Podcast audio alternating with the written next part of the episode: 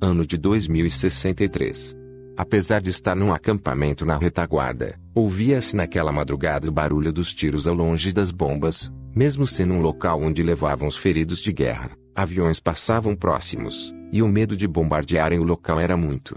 No local havia muitos enfermos, pouca iluminação evitava serem localizados. Uma mulher se aproximou, era uma das enfermeiras. Ao se aproximar próximo de um dos feridos, se agachou próximo a ele. Todos estavam sedados, mas ele podia falar e ouvir. Uma de suas pernas havia sido amputada. Provavelmente ele tinha pisado uma bomba terrestre. Oi. Consegue me ouvir? Perguntou a enfermeira sussurrando. O homem olhou para ela devagar e logo mesmo na falta de luz no local reconheceu aquela mulher. Carla. O que faz aqui? Achei que tivesse morrido. Disseram que não encontraram seu corpo. Disse o homem achando que ela era uma alucinação, pois Carla já estava morta. Eu consegui escapar da muralha. Eu vim te ver, pois soube que quase morreu. Respondeu ela. Falou sussurrado igual a ele, para não chamar a atenção. Por sorte sobrevivi. Eles vão me retornar à muralha. Vou seguir a profissão de meu pai João Carlos. Falava aquele militar ferido. Eu e minha equipe veio te tirar daqui. Disse Carla. Me tirar daqui? E vai me levar para onde? Sua muralha não existe mais, e você não será aceita em Martini. Eu sinto muito pelo que ocorreu aonde você vivia, Carla, mas eu posso garantir como um oficial do exército de Martini que não fomos nós. Armaram para criar esta guerra. Disse ele. Existe um abrigo onde vivo. Se não cuidar do seu ferimento, irá morrer antes de chegar em Martini. Você está com infecção. Se não cuidar, vai morrer. Falou Carla para aquele homem. Me deixe aqui. Você não deveria ter retornado. Já faz três meses que achei que tivesse morrido, Carla. Ficou nervoso ao falar com ela. Não diz isso, você era gentil comigo.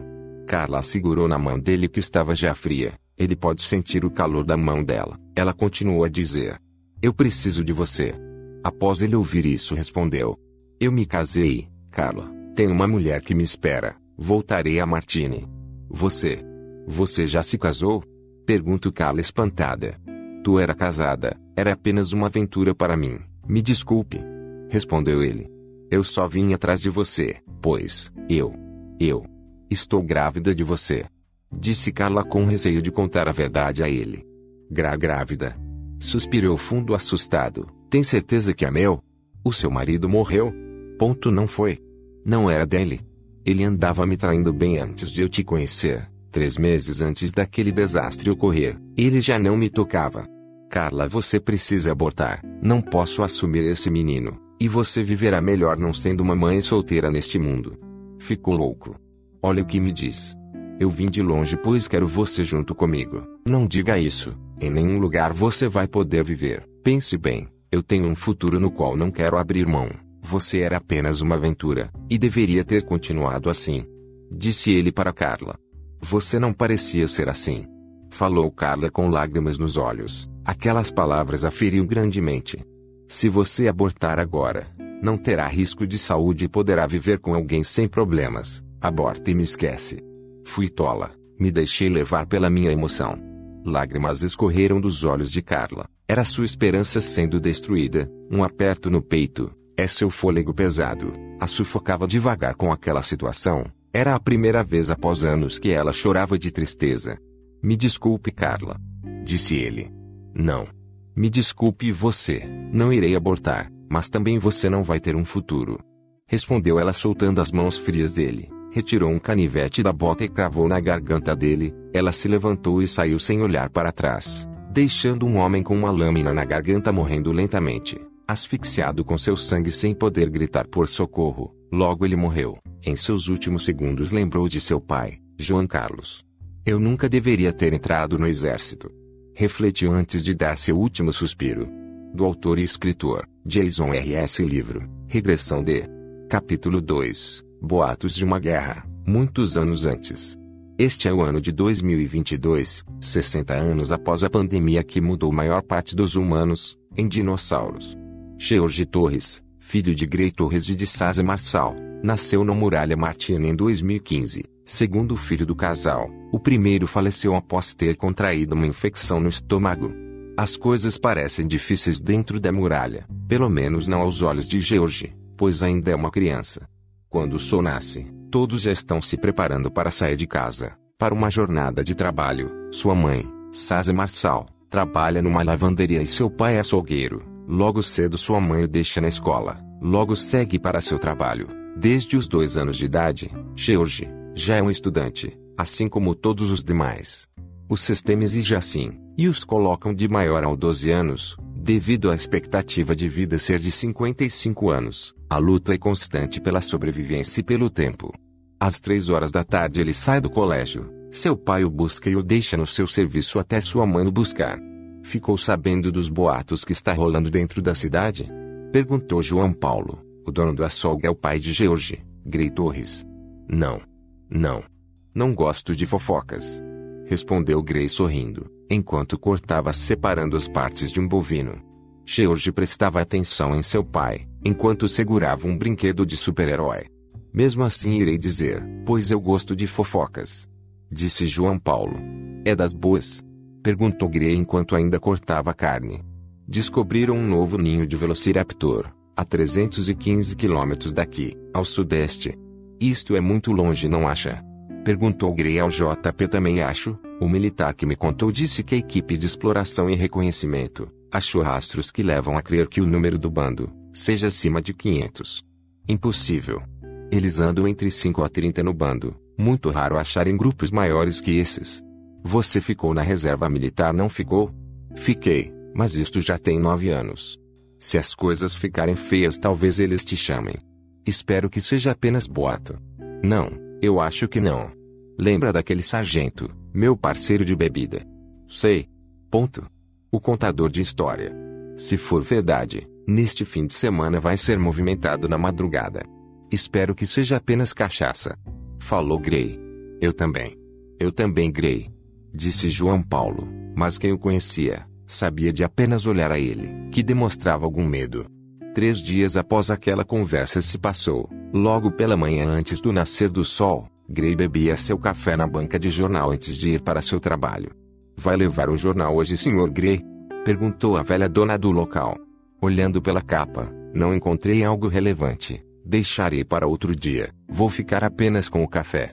Gray, ao se virar para ir ao trabalho, se deparou com os caminhões militares passando no local. Ele reconheceu que os caminhões era específico para levar balões de ar quente dirigíveis. Aquilo não o preocupou pois imaginou que fosse um teste militar pois havia poucos balões sendo levados. No mesmo dia após ter ido buscar George na escola, carregava o garoto nas costas. Pai, hoje tivemos uma aluna nova na sala. Que bom, já fez amizade com ela? Não, ela ficou muito quieta sem conversar. Já sabe o nome dela? A professora falou que ela se chama Rita. E você sabe de onde ela veio? Sei sim. Da Zona 4. Zona 4. Sei. A professora disse mais sobre ela. 1. Um. Acho que o pai dela era militar. Era militar. Entendo. Seja gentil com ela, George, e chame ela para brincar com você e seus amigos. Tá. Farei isso amanhã.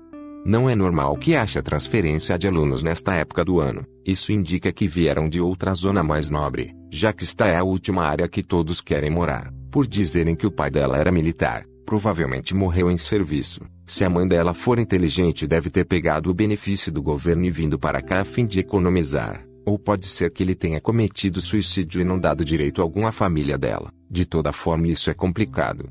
A garota deve estar passando por um péssimo momento. Pensava Grey Torres, enquanto caminhava ao seu local de trabalho. Nota: existe seis zonas na muralha Martini. A zona 1 fica no setor central, Lá é conhecida por ser a zona de polo industrial. A zona 2 tem muitos comércio. A zona 3 é conhecida como a zona nobre. Grande parte dos ricos vivem lá. A zona 4 ficam militares com patentes maiores ou militares que servem em campo há 5 anos. Além de grande parte dos nobres também estar lá. A zona 5 fica militares com patentes menores. A zona 6 conhecida como zona de perigo, é a que detém maior parte da classe baixa, por ser a zona mais próxima da muralha. Ela é bastante desvalorizada. Maior parte da zona de rural faz parte dela. Elas são chamadas assim pois detém de maior número das classes sociais citadas, o que não impede de ter outros na categoria inferior, ou superior, ou comercial no meio delas. No fim de sua reflexão introspectiva, ao olhar para frente viu João Paulo, fora do açougue olhando para ele de longe. Ao se aproximar desceu George de suas costas colocando no chão. O menino saiu correndo abraçou João Paulo e entrou no açougue. Tenho um presente para você. Disse João Paulo com um envelope verde claro e símbolo militar na mão. Eu achei que presente fosse apenas coisas boas. Depende do seu ponto de vista, Gray. Gray Torres logo pegou a carta e leu. Então, estou curioso para saber o que te enviaram. Preciso comparecer amanhã no quartel cedo, terei que ficar um mês em treinamento. Respondeu Gray após ler a notificação recebida do quartel.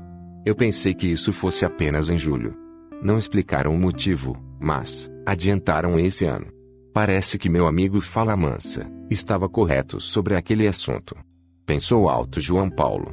Hoje pela manhã, vi caminhões de transporte militar passando. Levavam balões de ar quente e um dirigível de combate aéreo.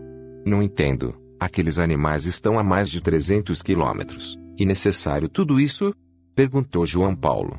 Um velociraptor tem uma área de caça de 30 quilômetros a partir do seu ninho. Se ele percebe que seu território ficou escasso de alimento, ele muda de área. Sabe o que quero dizer? Não, eu realmente não entendo.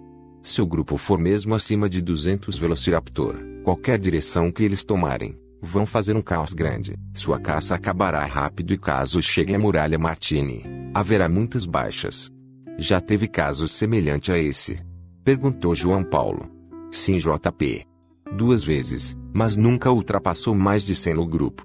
Respondeu Grey Torres. O alfa desse grupo deve ser bem monstro de força. Para conseguir gerenciar esse tamanho de grupo?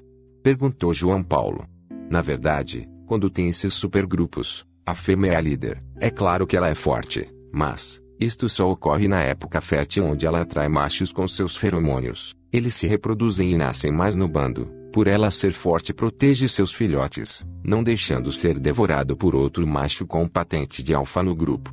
Quando o grupo tem um macho como líder, ele mata os filhotes para se manter alfa, então o grupo não cresce. Mas quando a fêmea é líder ocorre ao contrário. Isto é o resultado de ter mais fêmeas no grupo do que machos. Na época fértil, atraem mais machos de outros bandos, que acabam ficando no grupo. Com a baixa taxa de mortalidade, o bando se expande fortemente cria um forte poder de ataque e defesa. Explicou Grey a João Paulo.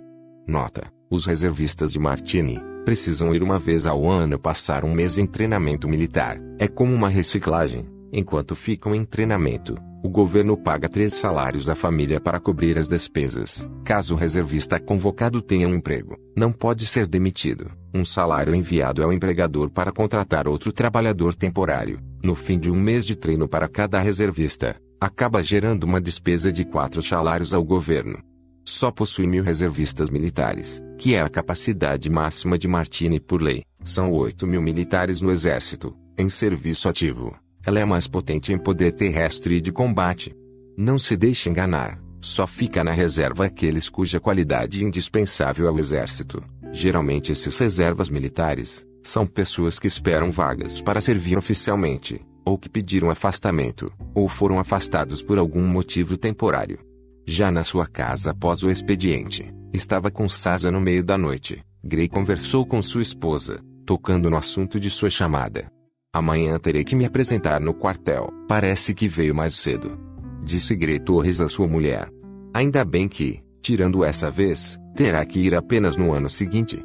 Saz estava um pouco ofegante deitada na cama. Eles haviam acabado de ter uma relação mais íntima. Gray estava sentado na borda da cama e criava coragem para banhar.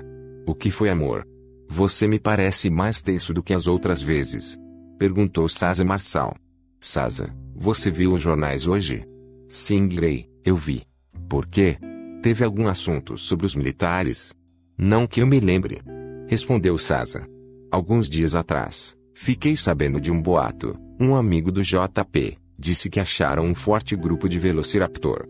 Achei que isso fosse normal. Isso explica o adiantamento no quartel. Talvez. Eu não sei. Disse Gray. Será que Martini está perdendo força militar? Já não consegue lidar com grupos de 50 Velociraptor? Perguntava Sasa cheia de dúvidas. Meu bem. Eles acreditam seja acima de 200. Isso é um exagero. Difícil de acreditar. Se assustou Saza Marçal, ao ouvir o que Gray disse. Sasa, lembra que já ocorreu dois casos semelhantes no passado? Sim, estudamos sobre isso. Não esperava viver um fato como este. Disse ela. Nem eu. Nem eu. Falou Gray. Mas, você é um reservista, não é? Eles não podem te colocar. Você está afastado há oito anos do campo. Temos mais de oito mil soldados ativos. Eles não vão te convocar. Falou Sasa tentando se autoconvencer do contrário.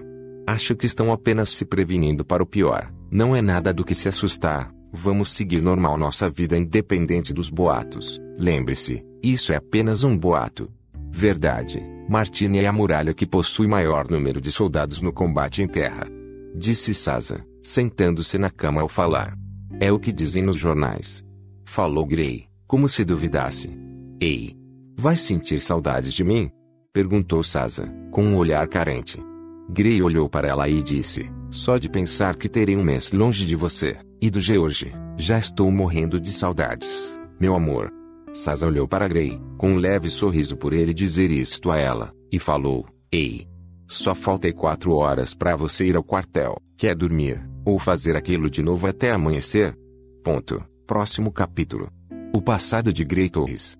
Lançamento semanal. Você pode adquirir o livro toda terça-feira na Play Store iTunes, Kobo, Livro e outras plataformas virtuais. Ouça o audiolivro toda quinta, às 9 horas da noite, no Spotify, YouTube e Nanchor. Deixe seus comentários, sua opinião é muito importante. A Ação Comics agradece.